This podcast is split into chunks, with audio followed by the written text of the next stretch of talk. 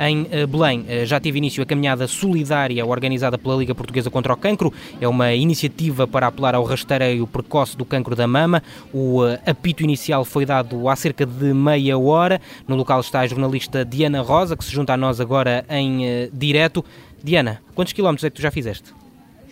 Diogo, pelas minhas contas já fiz uns 2 km aqui nesta última meia hora. Muito bem. Uh, nesta, nesta corrida estão aqui, eu diria, cerca de 3 centenas de pessoas e também nós, Rádio Observador, calçámos os ténis para nos juntarmos aqui a esta caminhada. Tenho comigo o Marco Ferreira, que antes de começar aqui a caminhar, já esteve ali a fazer o aquecimento. Marco, bom dia. É a primeira vez que participa nesta iniciativa? Bom dia, sim, a primeira vez. Uh, já participei em outras iniciativas, mas esta aqui é mesmo a primeira. E o que é que o trouxe aqui hoje, para além daquilo que é óbvio, não é? Mas porque é que é importante sim, participar? Eu faço o exercício habitualmente e fui desafiado pela minha companheira e por mais duas amigas e, portanto, disse logo que sim, ainda por, ainda por cima tendo um motivo solidário.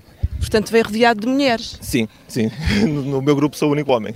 Mas, eh, Marco, esta não é uma iniciativa só para mulheres, é também para homens, sim, não é? Sim, até porque é uma doença que muito mais, em porcentagem, que atinge muito mais mulheres, mas pode atingir os homens também. Portanto, o cancro da mama uh, nunca tive na minha família, mas já tive uh, outros cancros uh, na minha família, portanto é uma, uma causa que me, que me toca em particular. Eh, mas o cancro da mama também pode atingir homens, por isso não é uma coisa exclusiva das mulheres.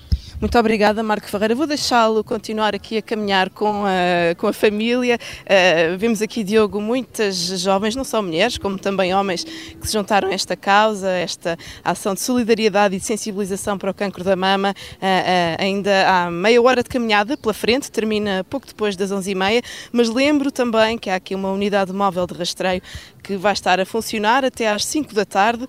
Hoje a sensibilização para a prevenção do cancro da mama acontece aqui em Belém, neste que é o Outubro Rosa.